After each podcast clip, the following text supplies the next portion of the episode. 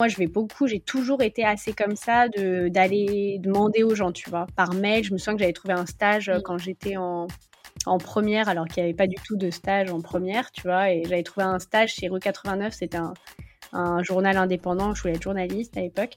Mm. Et, euh, c'était un, journal, un petit journal indépendant. Il prenait absolument pas de stagiaires euh, autres que des Sciences Po ou autres. Et j'avais écrit une longue lettre en disant j'adore votre journal, je sais plus ce que j'ai raconté là-dedans à la rédactrice en chef. Et elle m'avait prise pour deux semaines, elle m'avait fait faire des petits reportages, tu vois. Et en fait, euh, il y a eu plusieurs euh, trucs comme ça dans ma vie qui m'ont montré que quand tu oses aller contacter quelqu'un, euh, et que tu lui dis, enfin, tu vois, si vraiment c'est sincère et que tu vois, es sincèrement intéressé par son sujet et que tu as envie de le rencontrer, euh, généralement, tu as des bonnes surprises. Ça me permettait aussi d'aller euh, me confronter au monde de l'entreprise parce que sur TAF, j'allais à la rencontre de RH beaucoup, j'avais beaucoup de témoignages de managers ou RH, mais j'avais pas le vécu en entreprise et du coup je me voyais pas le, lancer en freelance une offre d'accompagnement des managers ou des RH ou de salariés alors que j'ai pas vécu du tout jamais leur quotidien à part six mois en stage quoi. Hello, bienvenue sur le podcast multiculturel qui va explorer les pourquoi. Avec Pourquoi t'as fait ça je vais à la rencontre de personnes qui ont fait un choix de cœur pour façonner leur vie idéale et réaliser leurs grands rêves on croise de nombreuses personnes au quotidien. Et si on allait à leur rencontre pour comprendre ce qui les anime et peut-être créer l'étincelle qui nous portera à réaliser nos propres rêves? Moi, je suis prête. Et toi? Let's go Bonjour Jeanne, merci d'avoir accepté mon invitation. Bonjour Jade, bah, avec grand plaisir. Euh, je suis ravie de t'accueillir sur le, podcast. Pourquoi t'as fait ça?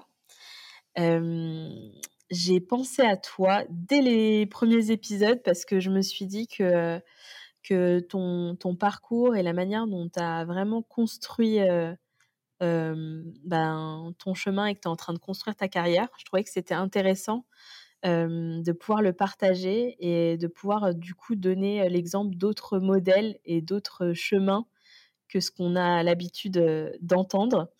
donc c'est pour ça que je suis ravie que tu aies accepté cette invitation.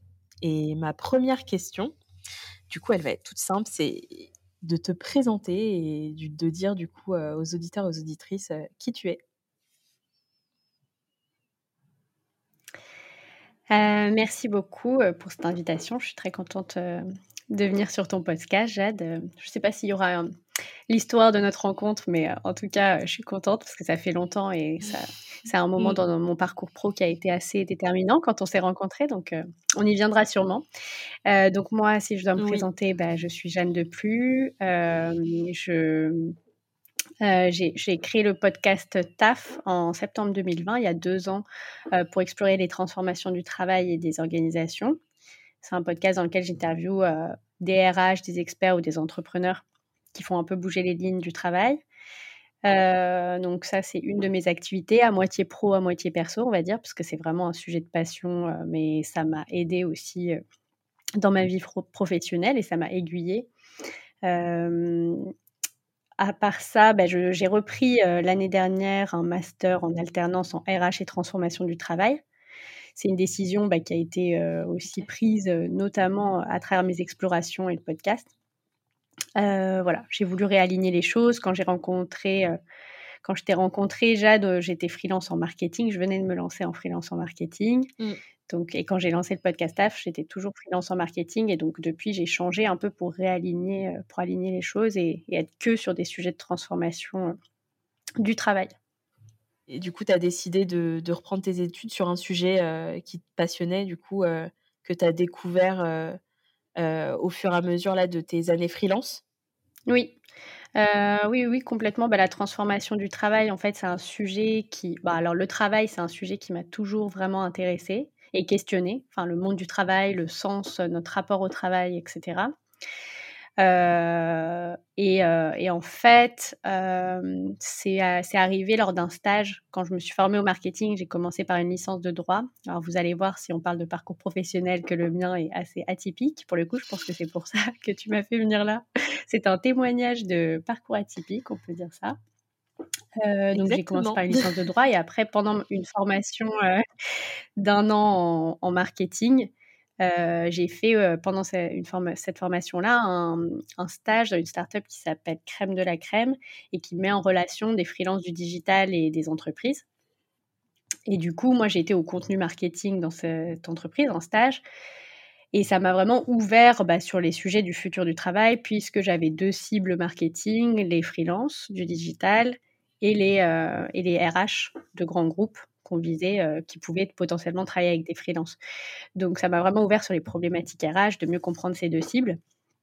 Et, euh, et puis j'avais moi-même en tête de me lancer en freelance, donc c'était un peu le stage parfait dans mon idée de, de me lancer en freelance juste après. Quoi. Et ça a bien marché puisque, puisque c'est ce que j'ai fait. Ça m'a... Et après, je me suis lancée à mon compte direct. Ok. Ok, très, bien. Et, et du coup, parce que là, tu dis, donc, tu t'es lancé après, après ce stage, ce qui pour moi était assez étonnant quand je t'ai rencontré, que tu veuilles te lancer en freelance tout de suite, parce que on a, en tout cas, moi, comment je l'ai vécu quand je suis sortie d'études, bah, je me suis dit, ah, il faut absolument que je passe par la case CDI pour pouvoir valider un certain nombre de, de compétences, etc. Et je ne peux pas me lancer tout de suite à mon compte. Comment toi, du coup, tu abordé la question et tu t'es dit, ben non, moi, je veux, moi, ce que je veux, c'est être freelance? Bah alors déjà, je pense qu'il y avait une vraie volonté pour moi d'être sur quelque chose d'assez flexible assez vite. Euh, parce que voilà, en sortant de droit, je savais que je voulais arrêter après ma licence de droit, euh, aussi le droit parce que ça me contraignait à rester en France, vu qu'a priori c'est du droit français, donc ça te contraint un petit peu géographiquement, même si pas toujours. Mm.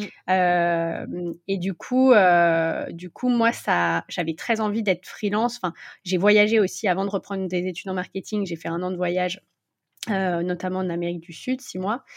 Euh, et, j'avais envie euh, de pouvoir, dans mon idée, alors ça s'est pas vraiment produit comme ça, mais dans mon idée, j'avais un peu le rêve, j'avais beaucoup voyagé aussi euh, par ailleurs pendant mes études, etc., toute seule, pas mal à sac à dos, enfin voilà. Et ces voyages-là m'ont vraiment donné envie un peu d'avoir un job qui me permet de bouger.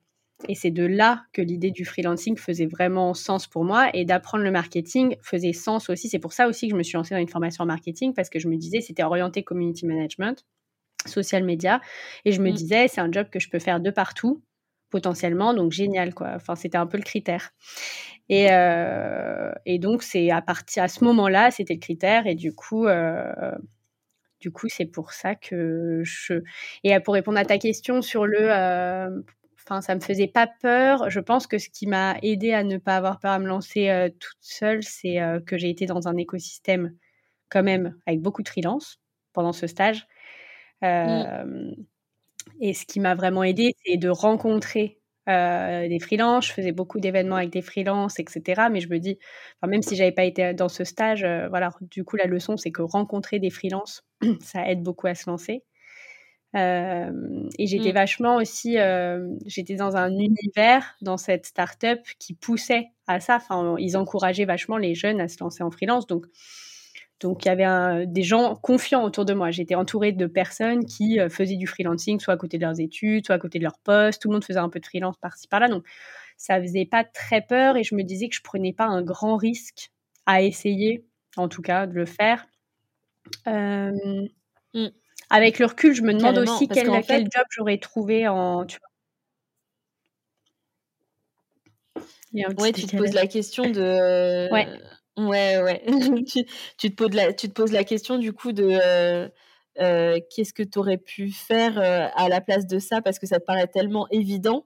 Mais souvent, quand on regarde en arrière, on, on, se demande, ben, on est quand on est bien dans, dans, une position, tu vois, dans, dans un cadre, on a du mal à imaginer quel autre choix aurait été le mieux a posteriori. Après, c'est très intéressant ce que tu dis par rapport au fait que en fait, que tu étais entouré de, du coup, de freelance et dans ton métier, du coup, tu en côtoyais beaucoup. Donc, d'une, je pense qu'il y a le truc de se projeter, de pouvoir se projeter facilement. est-ce que en dehors de ça, du contexte professionnel de ton stage, est-ce que tu avais autour de toi, peut-être dans ton entourage, des gens qui étaient freelance ou chefs d'entreprise ou qui s'étaient lancés, tu vois, seuls?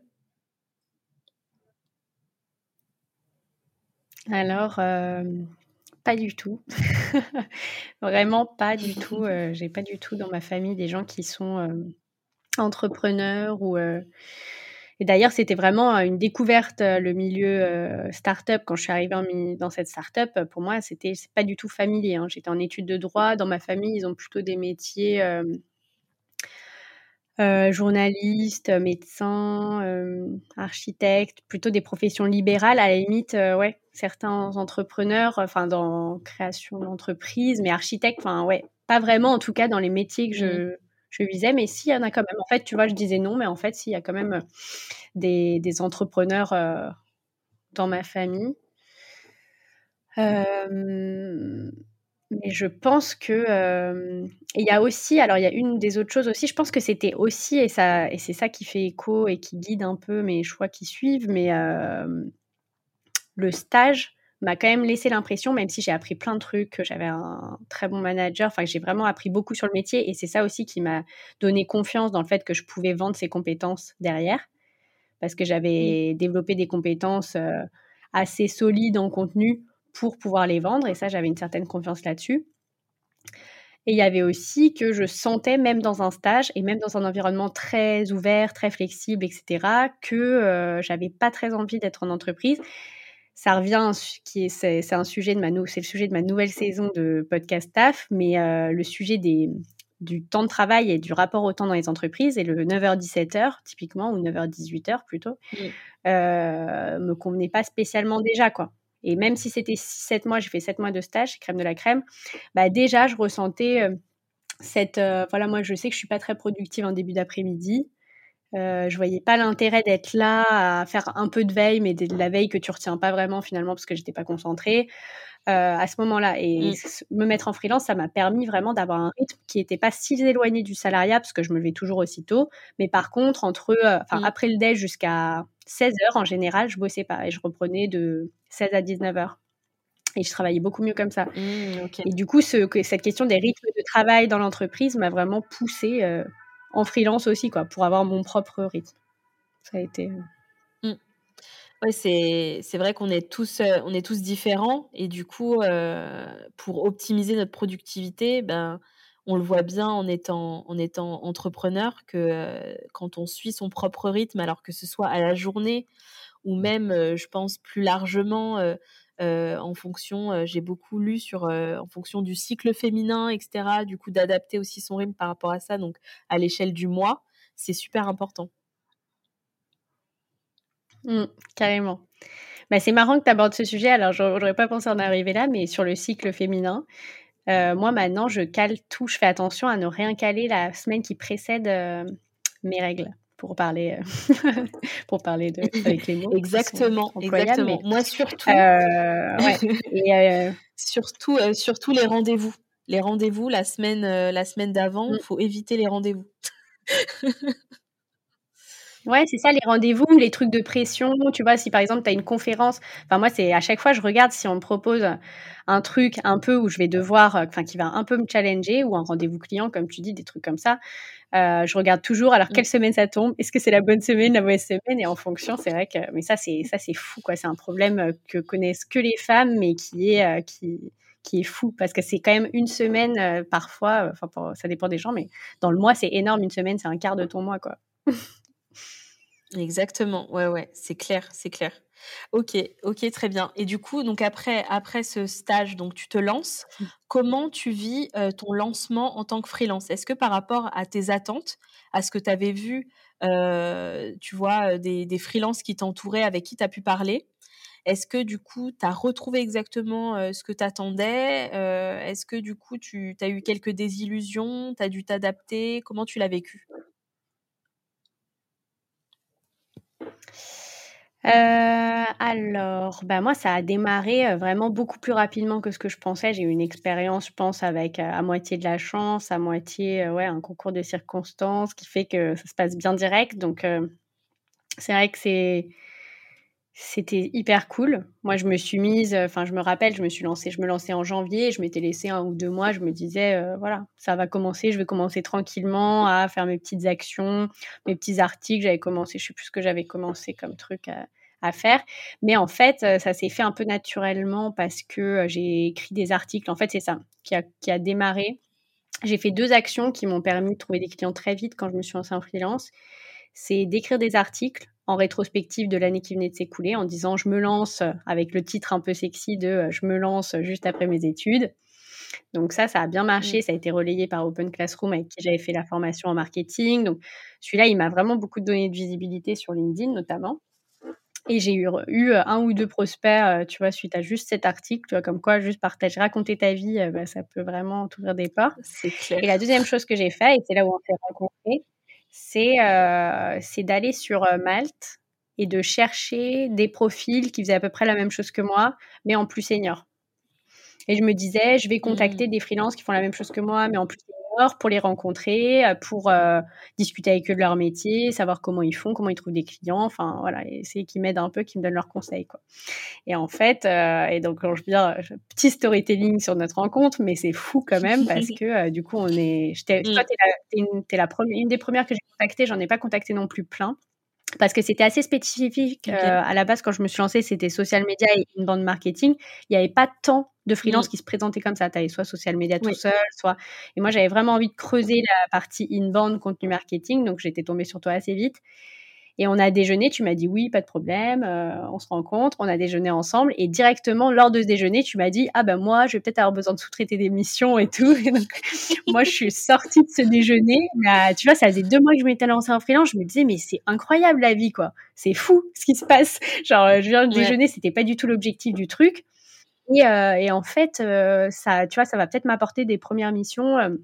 donc voilà, ça a été les deux choses qui m'ont apporté des, mes premières missions. Euh, donc euh, voilà. C'est là, c'est là qu'on voit, qu'on voit la, la puissance du, des rencontres et de fait juste d'aller vers les autres, mmh. toutes les opportunités que ça peut déclencher. Et ça, tu vois, moi, à la base, je suis plutôt quelqu'un de, de un peu dans mon coin, etc. Enfin, avant d'être entrepreneur, parce que très clairement, l'entrepreneuriat m'a fait tomber toutes ces barrières de pseudo-timidité. Mais, mais du coup, j'avais du mal avec ça. Et en fait, l'entrepreneur bah, te pousse déjà à faire ça parce que si tu bouges pas, bah, les clients vont pas venir comme ça par magie. et en même temps, tu te nourris tellement des autres. Et du coup, ce genre de rencontre et ton approche, je l'ai trouvé top, tu vois, d'aller comme ça prendre des, des, tips auprès d'autres freelances, etc. Et, ça s'est fait ultra naturellement. et en plus, on a démarré sur un projet, on, sur un projet long. Donc, on a fait une collaboration de plus d'un an, il me semble. Hein. Ça, faisait, ça faisait un an avant que tu, tu m'abandonnes. ah oui, c'est vrai. Home Lake Acquisition. Exactement. très bien. ouais. Trop bien.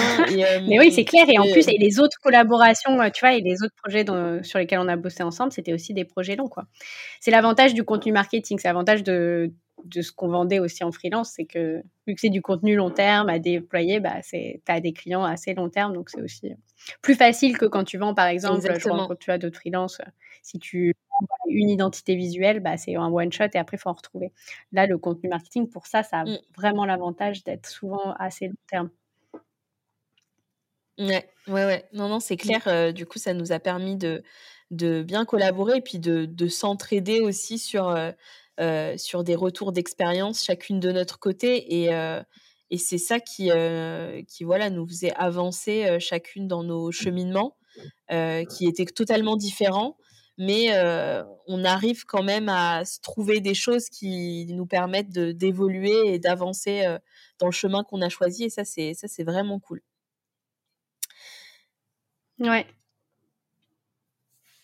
Donc, donc du coup, es, euh, là, tu es, lancé en freelance, tu as fait tes, tes missions et, y a, et je me rappelle d'un moment où, où tu me disais bah, je réduis mes missions de rédaction, je veux aller sur d'autres types de missions, moins, de, moins de production, plus de stratégie. Il me semble qu'il y a eu ce mmh. premier, cette première évolution. Est-ce que tu peux nous en parler de ça? Euh, ben, en fait, euh, je pense que c'est j'ai fait un an, euh, de mission freelance où, heu, enfin ma première année, j'ai vraiment enchaîné et je me suis pas arrêtée du tout. J'ai fait une grosse année, fait c'est ma plus grosse année. Alors je suis en je suis la décroissance avant l'heure mais pour être tout à fait honnête, si je regarde vraiment mes chiffres d'affaires. Alors après la troisième année était, partielle puisque j'ai arrêté avant et j'ai repris des études en septembre. Mais du coup, ma et la deuxième année était année de Covid. Donc voilà, c'est aussi le contexte. Mais du coup, sur mes chiffres d'affaires, si je fais un bilan, tu vois, pour aller demander un prêt immobilier, par exemple, c'est pas terrible parce que je suis plutôt en décroissance qu'en croissance.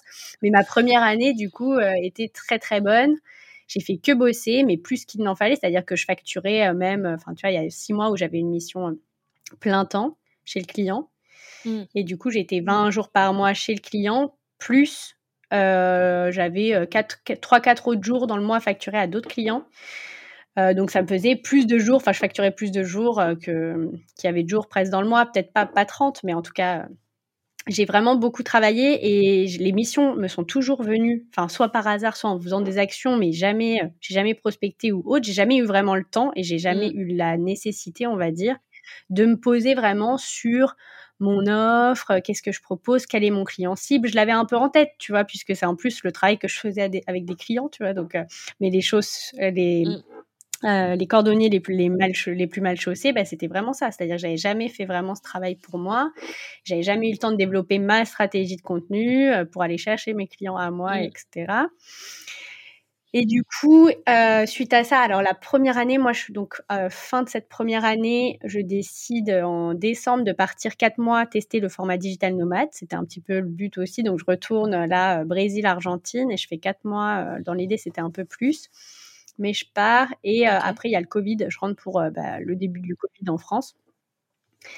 Et j'avoue que bah, ça m'a un peu. En fait, je pensais revenir et devoir renetworker parce que j'avais vraiment pris, euh, enfin, j'avais gardé que des petites missions de rédaction pour, mon, pour mes mois euh, au mmh. Brésil. Mais je voulais pas trop travailler. Le but, c'était de peu travailler et vivre euh, au Brésil. Mmh. Et, et, du coup, l'idée, c'était de rentrer et de refaire du networking, refaire des événements, etc. Et pour pouvoir, bah, j'avais confiance dans le fait qu'en un ou deux mois de d'action comme ça, de networking, un peu de contenu, machin, j'allais pouvoir rechoper des prospects. Mais euh, il fallait que ça arrive. Et vu que je suis arrivée en plein Covid où tout est mort, où il n'y a plus rien qui se passe, mmh. euh, ça a été un peu dur, en plus enfermé. Et là, j'ai senti et je me suis dit, c'est le moment, vu que j'ai plus trop de clients et ça commençait un peu à me faire flipper. Enfin, j'avais que toujours des petits, quoi, mais c'était pas, pas grand chose. Et je me suis dit, je vais me faire accompagner. Il y avait une aide, euh, c'est l'AGFIP, je crois, qui aide, qui donne une aide de 1500 mmh. euros par an aux entrepreneurs. Et du coup, on m'a dit ça et j'utilisais cette aide pour faire une formation avec Live Mentor avec un coach. C'est une, autre freelance qui m'en avait parlé et qui m'avait dit que au-delà de la formation marketing, business qui était assez euh, simple, assez basique, ce qui est la plus-value, c'était vraiment le, le coach, d'avoir un coach business euh, une fois par semaine pendant quelques semaines qui t'aide à restructurer vraiment ta stratégie, ta cible, euh, ton business plan, mmh. enfin avoir un vrai truc d'entreprise quoi que j'avais jamais fait du tout. Euh, et, en faisant ce mmh, travail, effectivement, euh, je me suis dit que voilà, moi, je voulais, je voulais diminuer les missions de rédaction parce que étaient, ça me plaisait moins, de moins en moins de rédiger. Euh, malgré tout, c'est les missions les plus intéressantes d'un point de vue bah, même financier parce que c'est des trucs long terme toujours. Tu as des contrats sur plusieurs mois à chaque fois. Donc il y a toujours une récurrence. Donc c'était difficile de, de, cracher dessus, mais en même temps, euh, ça, me, ça me, souvent, du coup, je me retrouvais avec quelques stratégies éditoriales, et euh, mais pas beaucoup, tu vois, proportionnellement, ça prenait pas beaucoup parce que ça, ça se terminait, et j'avais toujours de la rédaction, ça, c'était en, continu, quoi. Donc, euh, donc mmh, j'ai essayé, voilà, de, de travailler un peu plus ma cible, et c'est comme ça que j'ai lancé mon podcast sur un sujet pour aller aussi chercher des clients sur des sujets qui me passionnent, le travail, les RH, etc. Donc je me suis dit, euh, voilà, si je dois créer un contenu, vu que j'écris tout le temps pour mes clients, je veux pas écrire pour moi et faire des articles en plus ou de la newsletter en plus pour moi. Donc ça sera du podcast. Mmh. C'était un format qui était en train de monter un peu, de se développer. Donc euh, c'est comme ça que le podcast est né. Euh, et après, ça a donné effectivement naissance à des collaborations dans ce sens. Alors, pas forcément, j'ai eu des stratégies édito, mais pas forcément plus qu'avant, au final. J'en avais déjà un petit peu, tu vois. ponctuellement. J'en ai pas eu forcément beaucoup plus. c'est plus que j'étais sur des sujets qui m'intéressaient. Enfin, j'ai trouvé plutôt des missions mmh. sur des sujets RH, transfo et tout. Par rapport au par rapport au choix du podcast, est-ce que du coup ce format, donc c'est vrai que ça commençait à monter quand quand toi tu as lancé le tien. est-ce que toi tu t'en écoutais beaucoup C'était un format que tu aimais bien. est-ce que ce choix il a été motivé autre chose par le fait que ce, ce soit un peu dans l'air du temps et que du coup ça change des articles et tout que tu rédigeais pour tes clients? Ouais, bah, j'en écoutais, j'avais commencé à en écouter un petit peu, ouais, depuis 2-3 ans, pas depuis hyper longtemps, mais euh, j'en écoutais un peu. j'ai écouté Nouvelle École, je me souviens, et Tribu Indé, bah, le podcast d'Alexis Michela, qui était mon manager chez Crème. Mmh. Euh, et c'est vrai que quand tu es en freelance, Tribu Indé, bah, c'est bien parce que tu as plein de retours d'expérience de freelance, etc. Euh, et après, sinon, c'était plutôt des podcasts de France Inter, enfin des rediffs de radio. Mais donc, non, j'en écoutais beaucoup moins qu'aujourd'hui, quand j'en ai lancé quand je l'ai lancé, mais euh, c'était avant tout euh, aussi un petit peu par, euh, par flemme, hein. curiosité flemme, on va dire, parce que du coup, ça me permettait de rencontrer plein de gens. tu vois, et de leur poser des questions en une heure, j'allais, tu vois, dans mon esprit, en une heure, j'allais apprendre plein de trucs sans trop me fatiguer. vu que j'avais du mal à avoir de la récurrence sur lire, écrire des articles pour moi, etc. Tu vois, à chaque fois, ça me paraissait chronophage comme tâche de reporter quelque chose à mmh. l'écrit, machin. J'avais pas très envie de ça, donc je me suis dit, euh, tu vois, je préférais faire le travail vraiment préalable de recherche autour de l'invité. Tu vois, ça m'amusait plus en fait comme euh, comme travail d'aller faire toute la recherche mmh autour de l'invité, puis euh, juste de l'oral, de la discussion. Je remarquais aussi en travaillant parce que j'ai fait j'ai fait ce coaching business et après j'ai enchaîné. Alors je, je, me suis tout fait pendant les périodes Covid.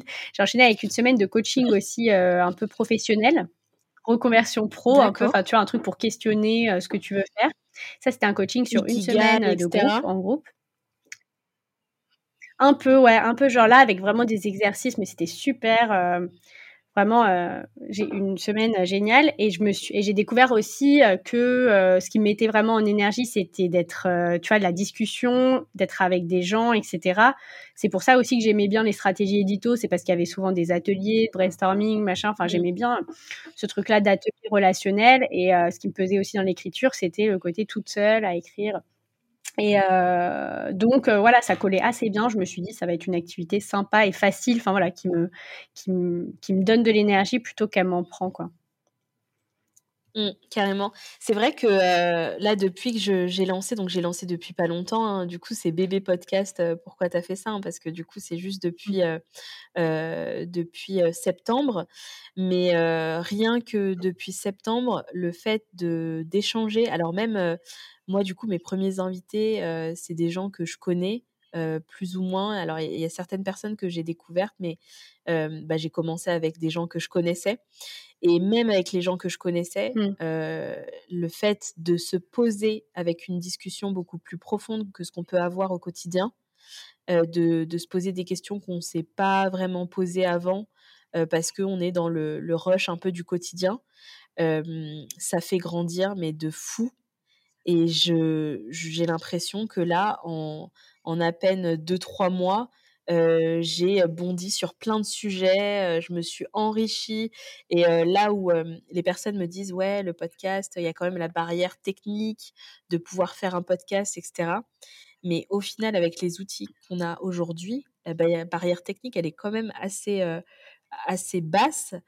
Et euh, au regard de ce qu'on apprend et de comment on évolue grâce à la rencontre des gens, surtout, donc je parle du format interview, bien sûr, euh, c'est inestimable. Enfin, moi, je suis trop contente d'avoir pris cette décision. Carrément, hein. c'est... Euh, moi aussi, je me dis.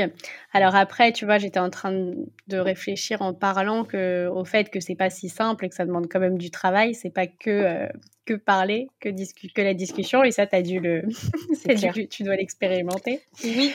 Mais, euh, mais par contre, c'est vrai que, euh, ouais, c'est, euh, c'est fou. Et moi, j'ai, enfin, tu vois, j'allais, j'ai eu accès à des gens aussi et c'est ça et ça mais ça c'était même pas un objectif à la base euh, avec le podcast je m'y attendais pas du tout mais mais en allant moi je vais beaucoup j'ai toujours été assez comme ça de d'aller demander aux gens tu vois par mail. Je me souviens que j'avais trouvé un stage euh, quand j'étais en en première alors qu'il n'y avait pas du tout de stage en première tu vois et j'avais trouvé un stage chez Rue 89 c'était un un journal indépendant. Je voulais être journaliste à l'époque. Mmh. Et, euh, et c'était un, journal, un petit journal indépendant. Il prenait absolument pas de stagiaires euh, autres que des Sciences Po ou autres. Et j'avais écrit une longue lettre en disant j'adore votre journal, je sais plus ce que j'ai raconté là-dedans à la rédactrice en chef. Et elle m'avait prise pour deux semaines, elle m'avait fait faire des petits reportages, tu vois. Et en fait, euh, il y a eu plusieurs euh, trucs comme ça dans ma vie qui m'ont montré que quand tu oses euh, aller contacter quelqu'un, euh, et que tu lui dis, enfin, tu vois, si vraiment c'est sincère et que tu vois, tu es sincèrement intéressé par son sujet et que tu as envie de le rencontrer, euh, généralement, tu as des bonnes surprises et des surprises euh, assez incroyables. Tu vois, là, moi, j'ai pour, le, pour TAF, j'ai Pierre Laroutourou, c'est dur à dire. Il est député européen, c'est un homme politique qui est dans le paysage français depuis 30 ans, machin. Et je, et je l'ai contacté avec, j'ai tapé, j'ai absolument aucun contact avec lui. J'ai tapé Pierre Laroutourou sur Google. La première adresse que j'ai trouvée, c'était celle de son adresse pro du Parlement européen, de député européen. J'ai envoyé là-dessus et j'ai son assistant qui m'a répondu deux heures après. Enfin, tu te dis, c'est incroyable. Enfin, finalement, euh, tu te dis, c'est des gens qui vont jamais me répondre parce qu'ils n'auront pas le temps. Et finalement, tu as une réponse. Alors, c'est pas lui, c'est son assistant, mais euh, tu vois, bon, on n'a toujours pas trouvé de date parce que mmh. c'est très dur, il a un agenda surchargé, mais euh, il, était super emballé par le truc et d'accord, tu vois. Donc euh, c'est vraiment, tu as des surprises des fois euh, de la disponibilité de gens que tu pensais pas rencontrer, quoi. Et ça, le podcast, c'est une vraie couverture très très cool. Exactement. ouais, ouais, non, c'est sûr. Et puis en plus, mmh. je trouve que tu, ouais, tu viens en tant que média en fait et même si tu commences, mmh. il n'y a pas besoin d'être un gros podcast pour, pour du coup accéder à des personnes qui ont un certain niveau, qui sont une certaine maturité dans le domaine qu'on qu'on veut explorer. Et ça, c'est assez dingue. Et moi, le truc qui m'a fait rapidement aussi enfin m'ouvrir en fait à d'autres personnes que les personnes de mon réseau, c'est de demander euh, à l'invité euh, bah, quelle personne il me recommanderait pour pour passer sur le podcast. Et ça, cette ah question que j'avais vue, alors je sais plus mmh. dans quel podcast, mais je l'avais vue, elle est utilisée dans, dans plusieurs mmh. podcasts. Et ben ça, du coup, direct, ça te permet de jumper euh, et d'aller euh, toucher des personnes que tu aurais peut-être pas pu toucher euh, juste mmh. toi toute seule.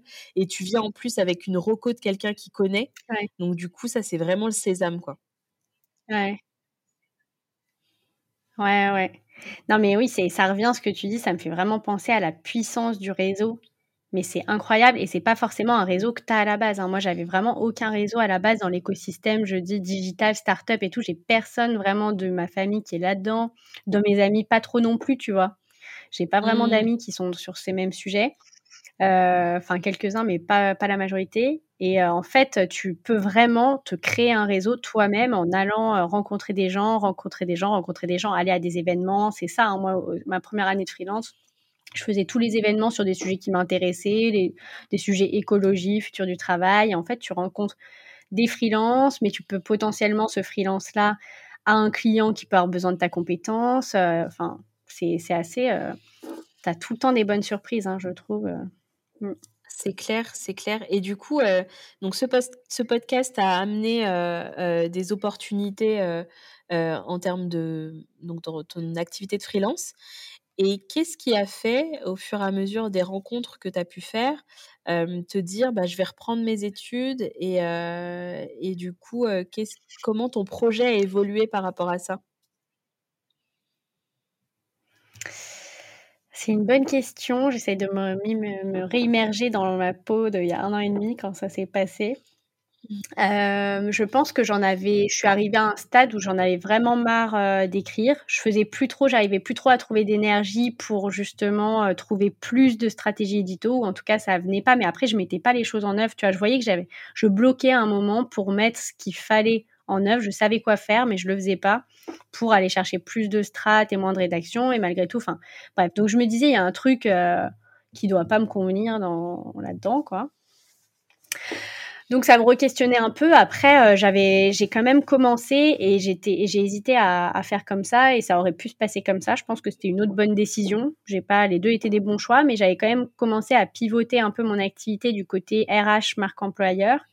Euh, j'avais travaillé notamment avec Igo, euh, qui est un petit cabinet en innovation RH, et on avait travaillé ensemble sur des ateliers pour des cabinets de conseil qui voulaient travailler leur marque employeur, attirer des talents et tout. Donc j'avais commencé à bosser là-dessus et, euh, et, ça me plaisait bien et je me disais, euh, euh je peux faire bifurquer progressivement mon activité vers de la RH ou de la enfin, du marketing RH. Mais en fait, voilà, je voyais un petit peu euh, la limite, je la voyais sur du marketing RH. Tu vois, je pensais que sans passer le cap d'aller me reformer dans un master que j'avais pas aussi, j'avais pas validé de master, j'avais un équivalent bac plus 3, enfin mmh. j'avais ma licence de droit et plus un équivalent reconnu par l'État bac plus 3, bac plus 4 mais j'avais pas de master en tant que tel. Et, euh, et du coup, euh, là, je me suis dit, tant qu'à faire, euh, pour éviter ou d'aller ou que ça aille trop lentement et que je reste sur du marketing RH trop longtemps, parce que ça, je savais que je pouvais le faire, j'avais commencé à le faire, mais j'avais pas envie de rester là-dessus. Je voulais vraiment accompagner les gens, aller voir être plutôt dans l'accompagnement des personnes que dans la création de contenu. Alors aujourd'hui, je vois que les deux sont très liés et j'aime toujours créer du contenu, mais un certain type de contenu. Mais euh, il y avait aussi autre grosse motivation. J'avais jamais été en entreprise et euh, ce master-là me, alors déjà, il collait parfaitement avec euh, ce que je voulais. C'était un nouveau master qui était RH, mais très orienté transformation du travail des organisations, avec les nouvelles bonnes pratiques, etc. Donc, en lisant, si tu veux, le déroulé du truc, je me suis dit, c'est pile poil tous les thèmes que j'adore. Donc, euh, tu vois, j'étais déjà super emballée par la plaquette. Il s'appelle comment le master? et, euh, et aussi, c'est, il s'appelle gestion, gestion des ressources humaines et transformation du travail des organisations. C'est le master de Gustave Eiffel. Et, euh, et du coup, euh, du coup, ça me permettait aussi d'aller euh, me confronter au monde de l'entreprise parce que sur TAF, j'allais à la rencontre de RH beaucoup, j'avais beaucoup de témoignages de managers ou RH, mais j'avais pas le vécu en entreprise et du coup, je me voyais pas le, lancer en freelance une offre d'accompagnement des managers ou des RH ou de salariés alors que j'ai pas vécu du tout jamais leur quotidien à part six mois en stage, quoi. Et donc, je me disais, à un moment, il mmh. va falloir aller dans l'entreprise. Et ce master-là me permettait un peu de faire les deux, de valider un niveau master et en plus d'être dans un grand groupe. Je voulais vraiment aller tester. Je savais que c'était peut-être sûrement pas fait pour moi, mais je voulais aller tester directement euh, les, le, du lourd, quoi. Tu vois, en termes d'organisation et de dysfonctionnement de l'organisation potentielle. Enfin, tu vois, des grosses structures. C'est pas mmh. de leur faute, mais c'est un système qui est là depuis des années. Donc, forcément, c'est un système lourd, etc. On en avait parlé. Enfin, voilà, qui, qui pèse sur les, sur les humains. Enfin voilà, il y a, y a beaucoup de choses à explorer, de problématiques à résoudre. Donc euh, je me suis dit grand groupe et j'aurais pas eu, euh, je pense, l'opportunité d'atteindre un poste, tu vois, comme ça, grand groupe, sans, sans revalider de master, parce que tu vois, c'est quand même assez cloisonné. Et autant en start-up, j'aurais pu essayer de trouver un poste. Autant dans un grand groupe, je pense que sans Master 2, j'avais pas le poste que je voulais, tu vois. Donc là, ça me permettait mmh, aussi d'intégrer euh, un groupe euh, et de valider un master, ce qui était quand même peut-être, euh, je pense, un complexe finalement, euh, tu vois, de pas en avoir. Mmh. Donc ça me permettait de, de lier ça. ce qui est assez étonnant, tu vois, parce que finalement, j'ai réussi à bosser sans bah très bien. T'as plus rien, enfin, t'as rien à prouver, en, en, tout cas en termes de compétences. T'as pas besoin d'avoir le diplôme qui vienne valider mmh. quelque chose pour te dire que tu es compétente. T'as déjà, t'as été sur le terrain, c'est le mieux, la meilleure école au final. Mmh. Ouais. Ouais, ouais, c'est vrai. Mais bon, tu ressens, tu vois, quand même, parce qu'à l'époque, tu vois, je me souviens que j'avais euh, regardé, euh, j'avais commencé à regarder des postes en RH euh, pour justement essayer de voir. Enfin, j'étais pas sûre du tout de vouloir reprendre des études. C'est quand même un énorme truc, hein, et je me rends compte maintenant, je suis dans ma deuxième année, c'est chaud. J'ai quand même, avant ça, essayé de trouver, de regarder les postes qui pouvaient m'intéresser en change management, RH, transformation RH, etc. Et euh, les postes euh, dans des groupes sont inaccessibles. Enfin, tu ressens quand même que sans ce Master 2, tu acceptes dans pas mmh. mal de boîtes, je pense toujours, même si le monde est... Tu n'acceptes pas un poste de cadre si facilement. Tu as un poste euh, assez haut. Donc du coup, je pense que de sentir ça, aussi à travers euh, différentes tentatives. Tu vois, j'ai quand même fait passer des CV euh, enfin, sur quelques postes. je me suis dit, bon, le meilleur truc, au cas où, en fait, on sait jamais, tu vois, je me dis, dans ma vie, un jour, je pourrais peut-être, pour l'instant, je me sens toujours bien en freelance et peut-être que je reviendrai en freelance après ce master, mais ça se trouve, dans ma vie, je voudrais intégrer une entreprise à un poste et euh, je pourrais pas y accéder à cause de ça. Donc voilà, ça, ça avait le double avantage de exploration de l'entreprise et euh, validation d'un master 2 qui peut servir. Très bien. Donc du coup, là, tu nous as parlé un peu du master et du contenu. Et du côté entreprise, est-ce que tu peux nous dire, euh, euh, du coup, bah, quelles sont tes missions, euh, sur quoi tu travailles? Tu disais que tu faisais du contenu différemment. Est-ce que tu peux nous expliquer un peu en quoi consistent tes missions là-bas? Ouais. bah, du coup, moi, j'ai choisi aussi, j'ai eu la chance. Alors, je pense que c'était lié à mon profil, vu que parmi les, les étudiants, j'étais celle qui avait le plus d'expérience, je pense. Enfin, du coup, euh, j'ai pas eu du tout de mal à trouver une alternance et j'avais vraiment le choix, plutôt le choix dans, dans les mmh. différentes entreprises. Et euh, donc ça, c'était vraiment une chance et j'ai choisi euh, Enedis vraiment pour un euh, la ma manager avec qui j'ai eu un très bon feeling et deux les sujets euh, les sujets euh, que j'allais traiter. Et en fait, je sentais que ça allait être un peu un poste de chef de projet. C'est clairement la gestion de projet, euh, de transformation managériale. Donc, j'accompagne. Je, je, travaille sur des projets qui visent à aider les managers à mieux manager dans leur rôle d'encadrant et d'accompagnant de coach, etc., de manager coach, de mmh responsabiliser leurs équipes, les rendre plus autonomes, faire du feedback, etc. Et, euh, et dans ce poste-là, je, je, gère toujours un, enfin quasiment toujours. Après, je suis sur d'autres petits sujets, euh, j'aide sur d'autres sujets, mais sinon, je suis à chaque fois sur un projet de A à Z. C'est-à-dire, euh, voilà, on me donne un sujet, on me dit le feedback, et après, j'ai plein de marge de manœuvre.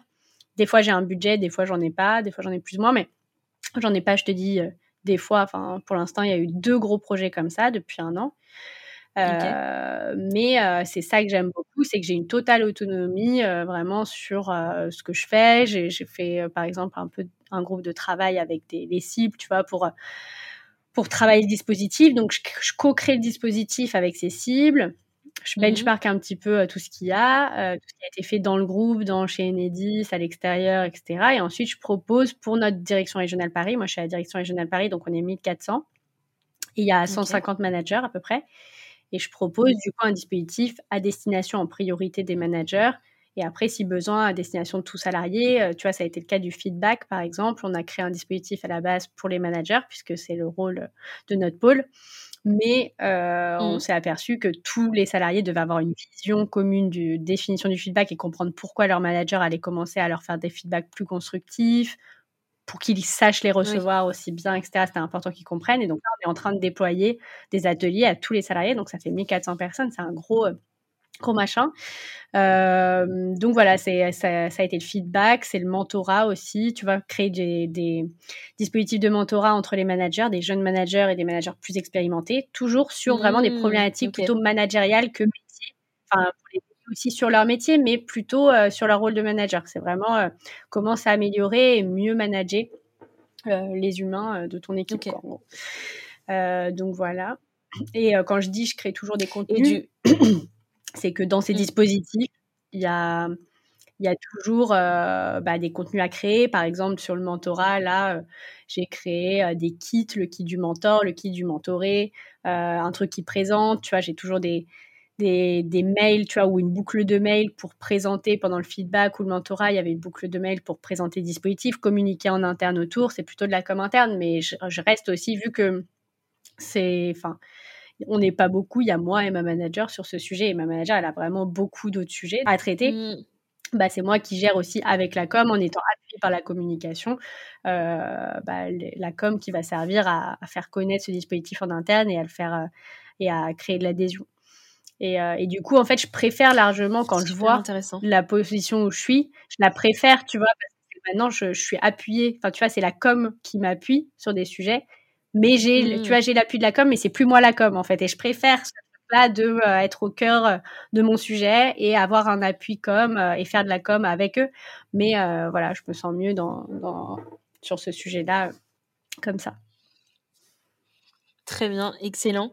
c'est super intéressant et ça fait écho bah, à un client sur lequel on a travaillé toutes les deux et je travaille encore pour lui, ce qui est l'Académie du service et du coup qui travaille sur l'expérience mmh client et collaborateur et l'accompagnement des managers justement sur leur rôle. donc tous ces termes de manager, coach, etc. C'est des sujets sur lesquels je mmh bosse encore et c'est des sujets passionnants. Et surtout quand je le mets un peu au regard de mes expériences salariées qui n'ont pas forcément été au top et où j'avais pas du tout des managers coach, pas du tout. donc, du coup, c'est bien que que ces sujets se diffusent et que on observe une évolution sur ça. Et du coup, par rapport à, à la vision du salariat, puisque là, tu es retourné dans l'entreprise, est-ce que les mmh. appréhensions que tu avais au tout début quand tu as choisi d'être freelance, est-ce que là tu les as retrouvées ou tu as quand même pu trouver un espèce de rythme et notamment grâce sûrement à, ta manager, à trouver un espèce de rythme où tu te sens bien et où tu arrives à développer tes projets avec un rythme de travail au quotidien qui, qui te correspond et avec lequel tu es plutôt aligné? Euh, c'est une question intéressante. Alors oui, en fait, c'est marrant parce que du coup, comment dire? Il y y a vraiment différents aspects, mais sur cet aspect-là, de la flexibilité des horaires qui me tu vois, qui me poussait vers le freelancing. Chez Enedis, typiquement, je suis vraiment mais c'est vraiment très lié à ma manager. Après, Enedis aussi a une politique télétravail, souple on a 10 jours, enfin tous les salariés ont 10 jours euh, par mois, donc c'est quand même beaucoup pour euh, une grosse boîte. Euh, mais, mais, après, ça se joue à l'échelle de l'équipe, donc chaque équipe décide à, son, à son niveau. Et moi, je suis ultra, enfin ultra autonome et libre, responsabilisée par ma manager. Elle me flique pas du tout. Je m'organise absolument comme je veux. Je sais que si je dois aller prendre un rendez-vous chez le médecin, euh, je peux le prendre et décaler euh, ma journée d'une heure après. Enfin, il y a absolument aucun problème. Je, note mon télétravail. Enfin, c'est euh, vraiment hyper cool. Pour ça, ça me convient mmh. vraiment bien. Ce qui est le plus dur, mais bon, c'est parce que je suis en alternance, c'est que les cours, par contre, ne sont pas en distanciel. Et donc là, sur les journées de cours, et ça dépend, mais il y a des périodes où j'en ai vraiment beaucoup. Euh, bah, là, je suis toujours en présentiel et en plus dans une salle de classe et j'ai 28 ans ah et du coup, voilà, on est 25 et, ça, c'est le, le côté le plus challengeant, surtout après un an. Tu vois, la deuxième année est un peu plus longue, même si le master est très bien. Si tu veux, le, mmh. le, ça, en termes de flexibilité, bah, ça t'en laisse aucune parce que tu es obligé d'être là. Il y, a y a une fiche de présence et que, et que du coup, voilà, c'est comme ça. Mmh. Euh, mmh. Donc c'est plutôt, euh, voilà, bizarrement, c'est pas étonnant. Et tu vois, je suis assez étonnée d'ailleurs et surprise en bien que côté Enedis, ça soit si souple, tu vois. Et je pense que j'ai beaucoup de chance euh, de, de, ce mode de fonctionnement. Après, c'est des. Est-ce que c'est des, c'est des pratiques où c'est un environnement qui a beaucoup évolué avec le Covid, ou tu as des échos de c'était déjà comme ça, ça fait déjà plusieurs années que c'est comme ça et et c'était déjà une évolution qui était en marche, même avant le Covid? Mmh. Bah, c'était déjà en marche, je crois, mais ça a été vraiment accéléré. Il y a eu un accord. Il y avait déjà du télétravail, mais il y a eu un accord, un gros accord télétravail quand même avec le Covid. Euh, qui a agrandi, je crois. Mais je crois que c'était déjà, euh, tu vois, j'apprends plein de choses encore chez Enedis que je trouve très intéressantes en ce moment. Euh, tu vois, il y a des gens qui sont sur différents rythmes. Il y a des, accords de souplesse horaire qui ont été votés déjà il y a plusieurs années, il y a genre 8-10 ans. Euh, qui permettent à des salariés mmh. de mettre tout leur RTT, par exemple, d'avoir des rythmes où leurs RTT sont font qu'en fait, ils ont sur un mois, ils ont qu'une semaine de 5 jours, sinon c'est que des semaines de 4 jours et ils sont payés 35 heures, ils ont leur même rémunération. Enfin bref, il y a un système qui fait que euh, suivant ton équipe, tu passes d'une équipe à une autre, tu peux euh, t'arranger pour fonctionner euh, à quasi 4 jours par semaine avec le même salaire et en prenant une pause de 45 minutes au lieu d'une heure, des trucs comme ça, tu vois. Et, et, je m'aperçois du coup qu'il y a pas mal de choses qui sont faites, que je, tu vois, dont je prends connaissance au fur et à mesure. Mais euh, je pense que ça s'est beaucoup accéléré. Tu vois, et pareil sur la souplesse horaire, il y a eu un nouvel accord là récemment qui a donc suivi un peu les périodes Covid et tout. Mmh. Je pense que ça s'est vraiment peut-être formalisé et accéléré avec le Covid, mais il y avait déjà quand même des choses qui allaient dans ce sens-là et, et déjà euh, du, du, télétravail, etc. Mmh. D'accord, ok. Après, je pense bah, que c'est pas pareil dans. C'est pas Je pense que c'est pas ça dépend beaucoup aussi du manager et de l'équipe, hein, tu vois? Mmh. J'en connais pas, tu vois? Je parle pas du tout en connaissance de quelque chose, mais j'imagine que ça se joue aussi beaucoup à ça parce que ça se décide en équipe. C'est des rythmes qui sont travaillés en équipe, collectivement et suivant ton manager, suivant autre, ça peut être, heu, ça peut se passer différemment, tu vois? Donc heu, c'est pas non plus universel chez Enedis, je pense, mais heu, en tout cas, il y a quand même des choses qui sont faites au niveau national et qui et qui sont, décuplées, dans les sur le terrain, quoi. Donc mmh. D'accord. Ouais, ouais, je comprends. Oui, je comprends que, suivant, les managers et puis eux-mêmes, les expériences, qu'ils ont eues, ça peut être, ça peut être différent et puis le rapport à la confiance qu'ils ont aussi parce que c'est c'est beaucoup lié à la confiance qu'on met dans Mmh. dans son équipe, de pouvoir laisser de la souplesse et cetera. Ouais. Mais mais c'est vrai qu'en en par en parlant un peu, autour de moi, c'est on voit que les choses évoluent, qu'il y a des recherches de modèles aussi et c'est ce que tu explores dans ton podcast qui est que je trouve super intéressant parce que moi, en tant que chef d'entreprise, heu et heu, en ayant eu une expérience salariée, heu, où, bah, il y avait plein de trucs que moi j'ai pas supporté par rapport à ma personnalité, bah, il y a plein de trucs que je veux pas reproduire. En même temps, c'est quand même un sujet ultra complexe parce que j'ai les responsabilités d'un chef d'entreprise et de rentabilité et cetera et du coup, c'est vraiment des réflexions, quand même, assez poussées de, bah, comment, trouver un équilibre pour, donner, de la latitude et travailler sur le bien-être, des gens qui travaillent avec moi et qu'on puisse être dans un dans une bonne énergie, tu vois? Moi, c'est vraiment le truc que je retiens dans dans mes valeurs d'entreprise, tu vois? Il y a la joie et la joie, Mmh. c'est, heu, c'est genre d'être dans une bonne énergie, d'avoir une bonne énergie tous ensemble pour, heu, accomplir la mission qu'on doit Mmh. accomplir avec l'entreprise et ça dans le conti dans le Ouais. quotidien, tu vois? Moi, je suis encore en train de réfléchir, tu vois, au bon modèle parce que mon modèle, en plus, il est, heu, un peu hybride parce que du coup, je travaille, avec un collectif que j'ai formalisé. Donc du coup, il y a une partie collectif, mais il y a une partie interne aussi qui se développe avec, heu, des Ah chefs de projet, tu vois? Donc heu, du Mmh coup, OK. c'est encore flou. C'est-à-dire que je lis beaucoup, j'écoute Mmh. beaucoup de choses sur le sujet pour essayer de trouver, le bon modèle et peut-être que, quand on aura un peu de temps, ce serait cool qu'on puisse en en parler et que j'ai ton ton feedback là-dessus. Mais c'est Ouais, des ouais, questions importantes et pas faciles. Mmh. Ouais, non, c'est clair que c'est pas facile. Il y a juste 2 trucs que j'ai en tête comme ça parce que c'était un atelier que j'ai suivi il y a pas longtemps. Heu, sur la, la confiance, c'est vraiment le socle de tout, du coup, pour, heu, que ça soit que ça se passe bien, en général et beaucoup de projets échouent. Enfin, tu vois, le feedback, s'il y a pas de confiance, ça marche pas. Heu, faire du mentorat, ça marche pas et cetera et et la confiance, c'est un truc, heu ah, qu'est-ce que j'ai entendu? Faire confiance a priori, c'est très difficile, mais c'est très important de commencer dès que tu rencontres quelqu'un par lui faire confiance et et aussi, Mmh. heu et manager sur objectif. Enfin, tu vois, il y a quelques pratiques comme ça qui sont, heu, tu manages sur objectif, tu donnes un cadre, une règle, ou 2, tu vois? Un cadre, des contraintes et cetera et ensuite la personne se débrouille et tu dois lui faire confiance a priori. Si elle merde totalement à un moment et donc ça implique après, heu, c'est pas si simple parce que ça implique de prévoir le risque potentiel d'une erreur, heu, combien peut te coûter l'erreur si tu fais confiance a priori mais qu'il y en a une. Donc voilà, ça implique un tas de lâcher prise un petit peu, mais heu, mais c'est un lâcher prise, je pense nécessaire si tu veux dès le départ et c'est mieux que quand tu dois transformer. Si tu veux dès le départ, heu, mettre des bases saines, de relations dans l'entreprise et de management, cette confiance-là et ce lâcher prise qui est pas naturel et qui est très dur est important, je pense. Mmh. Carrément, carrément. Bah, le je pense que pour moi, heu, dans mon entreprise, le enfin le le poste entre guillemets, «la fonction de manager» est pour moi la plus compliquée.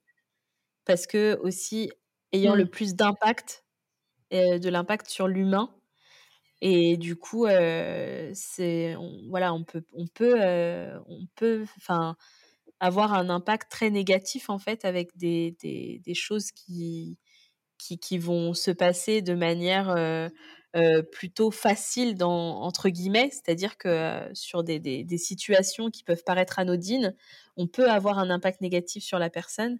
Et du coup, c'est pour ça que ce, ce, ce rôle-là, euh, en tant que chef d'entreprise, pour moi, est le plus délicat parce que euh, il touche à l'humain et que, euh, comme moi, j'ai été impactée quand j'étais alternante par mes managers et que j'en garde encore un souvenir aujourd'hui, plus d'une dizaine d'années après, bah c'est, ça peut être pareil pour des gens qui rentrent dans mon équipe. Donc, c'est, cette, un peu cette pression, tu vois, qui, qui est là. Et, oui, et à la fois, Mmh. Et à la fois, je suis sûre que, tu vois, cette expérience que tu as eue, du coup, va te conduire à bien manager. Tu vois, c'est comme euh, j'entendais une, un podcast sur la santé mentale aussi où une psy euh, disait euh, on n'est pas psy. Enfin, les psys et les médecins, c'est des gens qui ont souffert à un moment donné, qui ont été, voilà, qui ont souffert à un moment donné de leur vie et qui sont devenus psy ou médecins pas par hasard, tu vois.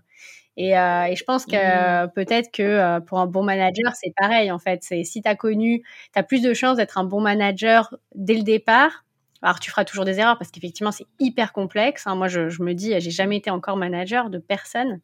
Et je me dis, c'est hyper compliqué euh, quand je l'observe comme ça et que j'essaie de les aider. Mais je pense que quand tu as vécu, quand tu as souffert d'un management toxique, tu as plus de chances de, de bien démarrer sur des bonnes bases. Mmh. Non, c'est en tout cas, euh, c'est sur ça que je m'appuie pour, euh, pour essayer de, de, faire au mieux. Mais on peut aller aussi dans l'inverse, dans le trop de, trop de liberté et euh, euh, tu vois ou, et comme, comme tu parlais tu parlais des règles et du cadre. Et c'est vrai que des fois à un moment au tout début je me suis dit ah bah non euh, moi je veux que la personne elle puisse faire comme elle veut etc mais en fait ce cadre est indispensable pour guider la personne parce que mmh. c'est pas son entreprise. Donc du coup il faut lui donner ce cadre là et ça c'est super important. Mmh. ouais Mmh. Et du coup, dans. Ouais, carrément. et et donc là, tu es, là, es, donc chez Enedis, tu poursuis ta mission en poursuivant ton, ta deuxième année de master. Et est-ce que tu peux nous en dire un peu plus sur bah, ta vision? Qu'est-ce que tu veux faire? Est-ce que tu peux nous teaser des petits trucs sur, sur l'après?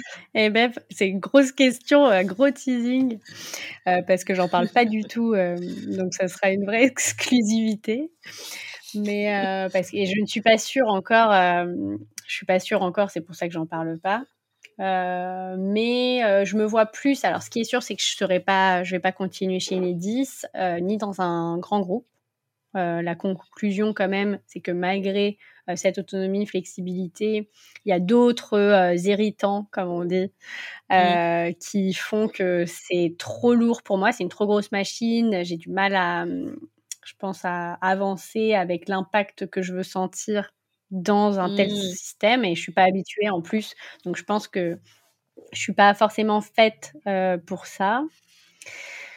Euh, donc ça sera pas dans une grande entreprise comme ça, ça serait plutôt euh, dans une start-up.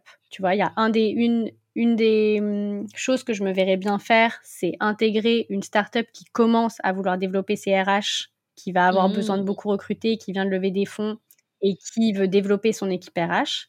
Moi, je me sentirais bien d'aller développer la partie culture, euh, recrutement, enfin, tu vois, euh, tout ce qui met les bases de bonne RH, tu vois, sans la partie finance, machin, que je connais pas du tout, mais mais euh, tu vois, sur cette partie-là des RH, je me vois bien essayer de développer une équipe RH parce que ça me permettrait aussi d'être manager, de me tester dans un rôle de manager, voilà, donc d'aller un peu plus loin dans, dans ça. Donc pourquoi pas. Et, euh, et l'autre option que je vois, c'est euh, développer la marque TAF. J'ai plein d'idées, beaucoup trop mmh. pour l'instant. donc, euh, donc voilà, je ne sais pas encore ce que je pourrais faire parce que j'ai trop de trucs en tête. Je me dis, il y a trop de choses et j'arrive pas du tout à définir quoi. Mais en tout cas, mmh. voilà, je me dis qu'il y a des trucs à faire entre le podcast que j'aimerais bien continuer et d'autres choses. Euh, voilà. Sinon, ça serait plutôt euh, repartir en free. Mais euh, voilà, je sais pas, je sais pas encore très bien. Je suis pas, suis pas fixée. Ok. Bah, du coup, ouais, il y a y a plein de possibilités, c'est déjà super. Enfin, genre, heu, tu as plein de de trucs qui te qui te donnent envie et qui t'excitent dans dans des choses que tu peux faire suite à suite à cette expérience et enfin, en tout cas, c'est ce que je ressens, et ça, c'est c'est Mmh. déjà trop cool, tu Oui, vois? oui. Même si, c'est pas de fixer, c'est déjà trop, trop bien. Ouais. OK, bah, Ouais. c'est intéressant de d'avoir pu, voir un peu ton parcours qui est, comme tu le dis, atypique et c'est vraiment ce que je voulais qu'on puisse partager, sur le podcast et de voir aussi que, heu, en fait, c'est pas, heu, rien n'est écrit et tracé. C'est-à-dire que tu t'engages dans une voie, un moment tu fais du freelancing, un moment tu redeviens salarié parce que tu vas chercher telle ou telle compétence, telle ou telle, heu, connaissance et cetera et puis au final, ben, Peut-être que tu redeviens tu redeviens freelance suivant ton expérience ou les opportunités aussi. Là, sur le podcast précédent, Ouais. sur l'épisode précédent, en fait, l'invité, il me disait que, heu, il avait pas, de réel plan et que c'était justement en se laissant ouvert à aux opportunités, qu'il arrivait à faire les meilleures, les meilleures actions et les meilleurs projets. Et du coup, il se laissait vraiment très Mmh. libre par rapport à ce qu'il faisait et s'il y a une opportunité qui vient bousculer quelque chose qu'il avait à peu près prévu, parce que du coup, il disait vraiment qu'il faisait pas de plan, bah, c'était pas grave, en fait, que tout pouvait bouger et que comme ça, Mmh. ça ça lui laissait l'opportunité d'aller là, là, là et de construire, le le le parcours, qui était bien à l'instant T. Parce qu'il me disait un truc qui a beaucoup résonné, c'est que, en fait, il y a le projet, mais il y a aussi le moment où ce projet intervient et du coup, c'est 2 choses qui par parfois ne sont pas forcément alignées et du coup, parfois, tu as une idée de projet, mais c'est pas le bon moment, donc tu la laisses de côté et puis au final, il y a une opportunité qui vient et tu le fais pas tout de suite, mais si ça vient, ben, c'est peut-être parce que ça devait être comme ça, tu vois? Moi, je suis un peu, sans être, Ouais. croyante ou d'une religion, mais sur, Mmh mh. sur le fait que, heu, il y a des choses qui arrivent pas par hasard et parfois il faut, Ouais. laisser son intuition parler. Ouais. Ouais, ouais, carrément, bah, je te rejoins vraiment là-dessus et et ça me fait penser, tu vois, que pour le choix de master qui a quand même été un une très grosse décision qui impacte beaucoup ma vie parce que je suis repassée, enfin, clairement, heu, bah, avec un enfin, j'ai divisé par 2 mon salaire, on va dire. Donc Bah sur. 2 ans, ça fait beaucoup. Déjà, tu fais un Mmh. sacrifice financier qui est quand même, heu, non négligeable et heu et c'était un choix difficile à faire et en fait, heu, ce qui a été décisif, c'est une discussion avec, hem, Myriam, Myriam Multinier, si tu m'entends, heu, qui est coach de dirigeants et que j'ai rencontrée dans un groupe de créateurs, bref et qui m'a accordé du temps, à ce moment-là où j'étais vraiment perdue, je savais pas quoi faire parce qu'il m'avait dit «oui». C'était au moment où le master m'avait dit «oui» et en fait, elle m'a dit, «Il y a trop de signes». Tu vois? Quand je lui en quand je lui en ai parlé, elle, ça lui a paru évident qu'il fallait le faire parce que Mmh. déjà, heu, ce master m'avait pris. Tu vois? Il y a un moment, il y avait 25 places. C'est un master, c'est un des tu vois, qui est bien classé et cetera. Mmh. Heu, s'ils m'ont pris, bah, c'est c'est un signe, tu vois? Et par ailleurs, heu, tu vois, c'était que de la peur, en fait. Souvent, c'est de la peur qui te fait, heu, douter sur un choix, Oui. mais ne pas écouter cette peur parce que, elle te fait faire les mauvais choix. Donc il faut Mmh. continuer, il faut avoir confiance, heu, plutôt dans l'avenir. C'est pas facile tout le temps, hein. Moi, il y a plein de moments là pendant le master, enfin depuis un an, je c'est un peu des montagnes russes, hein. Il y a des moments, je me dis: «Mais qu'est-ce que j'ai fait comme choix, quoi? Qu'est-ce que je fais là?» Mais mais bon, à la fois, tu vois, je me retrouve vite et je sais pourquoi j'ai fait ça et qu'il y a des bonnes raisons et que voilà, c'est pas un chemin simple, mais c'est un chemin intéressant et en tout cas et Ouais. qui me guide vers des choses que j'aime. Donc c'est ça, tu vois, la le truc important, c'est Mmh. aller vers des trucs qui te plaisent et essayer d'avoir confiance, heu, le plus possible dans, l'avenir, dans le fait que, on a les ressources. Voilà, c'est ce que ma mère me dit pour me Mmh. rassurer. Elle me dit: «Mais mais mais tu as toutes les ressources, t'inquiète pas, tu trouveras quoi qu'il se passe, tu trouveras quelque chose», voilà, faut avoir confiance, heu, C'est ça. dans ses ressources Mmh. personnelles pour, pour, avancer. Peut que se passer des choses intéressantes et cool a priori si tu tant que tu fais des choses, Mmh. tu vois? Tant que tu fais des choses, tant que tu t'arrêtes pas de faire des trucs, heu, selon moi, ça ça te mène quelque part, ob obligatoirement. Tu sais pas où, mais ça te mène quelque part. Ouais. Non, non, c'est clair, c'est clair. On arrive à à la fin à la fin de l'épisode et du coup, heu déjà, je voulais te demander si tu, as, tu avais des, un message à ajouter, quelque chose qu'on n'a peut-être pas abordé, que tu voulais, que tu voulais dire ou, ou, ou tu penses que c'est bon, on a dit plein de trucs?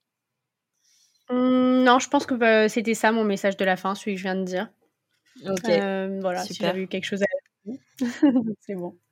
Ouais, bah trop bien, trop bien. On n'écoutera pas cette peur et on, et on va foncer vers ce qui, ce qui nous arrive et, et, comment la vie nous amène certaines choses un peu de manière incongrue parfois, mais, mais qui nous amène toujours vers, des, vers des parcours et des, et des expériences incroyables. Enfin, en tout cas, c'est ce que je crois à chaque fois. Je pense que quand ça, ça nous est placé devant nous, ça nous amène vers des trucs assez fous. donc, bah, donc j'ai deux questions signature du podcast. la première question, c'est est-ce que tu as des ressources à partager quel que soit le format, qui toi ont vraiment, tu vois, t'ont vraiment impacté dans, ton parcours et dans ta vision sur certains sujets et qui pourraient être utiles pour l'audience? Bah alors moi, il y a un livre qui m'avait beaucoup aidé quand je me suis lancée en freelance, pour les gens que ça intéresse du coup, qui s'appelle Tu vas aimer être freelance. Je n'ai plus l'auteur en tête, mais je pense qu'il n'y a qu'un livre qui s'appelle comme ça. On va le retrouver. retrouver. voilà. Euh, et qui est vraiment très bien fait parce qu'il te permet de te positionner en tant que freelance dans une position de force euh, tout de suite, de pas mettre tes prix trop bas. Il y a beaucoup de bonnes pratiques euh, voilà, sur comment te positionner assez vite et bien et pas faire les erreurs du début où tu as tendance à te sous-pricer, à te t'excuser tout le temps, à être nul dans ta négociation, etc. Donc euh, pour moi, il était très très, c'est une très bonne lecture. Après, euh, sur le freelance, bah, il y a aussi, euh, je pense tout de suite forcément à Tribu Indé, podcast d'Alexis Michela, qui fait des retours d'expérience de freelance qui sont très utiles, ou Young, Wild and Freelance de Thomas Burbich, qui a un côté plus développement personnel, mais qui est aussi cool parce que euh, tu as des expériences et des profils qui sont peut-être un peu plus variés. Euh, J'en sais rien. Non, les deux sont variés en fait, mais euh, Tribu est un peu plus business. C'est l'approche l'approche qui est différente, ouais. ouais c'est l'approche qui est différente. Et voilà, sur ces sujets-là. Après, j'écoute plein de podcasts, mais c'est sur plein de sujets divers et variés, quoi. Ok, ok. Est-ce que euh, quel est le dernier épisode de podcast que tu as, écouté? Euh, le dernier épisode de podcast que j'ai écouté, c'était un podcast des baladeurs euh, sur je ne sais plus quel. Alors j'ai un problème avec les prénoms et les noms des gens, mais comme vous l'avez vu d'ailleurs mmh pour l'auteur du livre déjà. mais c'était sur des explorateurs qui enfin qui ont gravi l'Everest. ils ah, racontent en fait leur ascension de l'Everest et c'est eux qui racontent. Enfin c'est un un qui raconte l'ascension et les baladeurs. C'est un super podcast si tu veux t'évader, un podcast à écouter pour partir en vacances ou en week-end, si tu veux penser à autre chose. Très, c'est que des aventures. Ah bah trop bien. Bah écoute, euh, moi je vais, je vais aller voir euh, ce que c'est parce que j'ai tendance à écouter que du pro. Et du coup, euh, il faut que j'aille explorer un peu les sujets non professionnels et, et m'évader un peu avec ce genre de sujets. Trop bien. Et du coup, la dernière question, je demande aux invités, c'est du coup les invités du podcast qui passent le relais, qui tu voudrais voir à ta place raconter son parcours dans, dans le podcast? Pourquoi tu as fait ça? Bah, Je pense du coup à Myriam Multinier, dont je parlais tout à l'heure, qui m'a éclairci dans un moment pour le choix de ce master. Euh, parce que elle, je pense qu'elle a fait un travail de vie de toute sa vie pour chercher l'alignement. Aujourd'hui, elle le diffuse dans les entreprises en accompagnant des dirigeants, mais elle a fait ce travail-là, elle, depuis des, des, des, années et des années. Et du coup, voilà, elle a toujours cherché toujours plus d'alignement. C'est vraiment une quête. Et donc, je pense que son parcours euh, là-dessus doit être vraiment très intéressant. J'en connais une partie, mais j'aimerais bien peut-être en connaître encore plus. Ok. Excellent, excellent, trop bien. Bah, du coup, euh, euh, tu nous feras une petite introduction pour que je puisse lui proposer le projet. ce, sera, ce sera trop cool. Ça marche. OK. Bah, en tout cas, merci beaucoup, heu, du coup, du partage que tu as pu faire, heu, là pendant, heu, à peu près 1 heure sur, 1 heure 10 sur le podcast. C'était, super intéressant et je pense que, ça nous montre une autre, tu vois, une autre facette de, de «l'entrepreneuriat» entre guillemets parce que, c'est pas juste, un long fleuve tranquille. C'est jamais un long fleuve tranquille, en fait et là, on voit bien que Ouais. t que tu es en tu es en questionnement et tu as plusieurs pistes et c'est pas forcément une d'une évidence, mais en même temps, tu construis, vraiment les j'ai l'impression en tout cas que tu construis, vraiment quelque chose avec lequel tu veux être parfi parfaitement aligné et je trouve que c'est une quête Mmh. que tout le monde devrait avoir parce que voilà, on n'a qu'une vie et elle est elle est assez courte donc faut qu'on en profite au maximum. Ouais, ouais, carrément et c'est pas un long fleuve tranquille, de de choisir de cette quête Mmh. d'alignement, mais c'est vraiment, je pense, ce qui ce qui est le plus épanouissant, à terme puisqu'on travaille tous, beaucoup. À terme, on est obligés quand Exactement. même, sauf pour Mmh. certains chanceux qui peuvent juste Oui. faire des activités, heu, non rémunérées, mais heu, mais la plupart quand même, heu, on travaille pas mal donc donc ouais, c'est important, d'essayer de d'être aligné. OK. Merci beaucoup Jeanne. Je te dis à bientôt. Merci à toi Jade. À bientôt, Ciao, salut. ciao. C'est la fin de cet épisode. J'espère qu'il t'aura plu et inspiré. Personnellement, je ressors de cette discussion avec une dose de tout est possible. À chacun d'entre nous de tracer notre propre chemin en essayant de s'affranchir des codes pour trouver où on veut aller. Peut-être revenir en arrière, changer de voie, les limites sont celles que l'on s'impose. Et je repars aussi avec des petits conseils pour l'entreprise que je suis en train de bâtir. Rejoins-moi sur Instagram pour me dire ce qui t'a le plus marqué dans cet échange avec Jeanne. Si tu as aimé cet épisode, abonne-toi vite pour être averti de la sortie des prochains.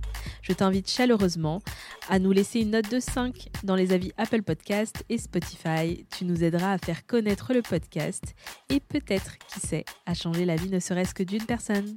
À très vite, ciao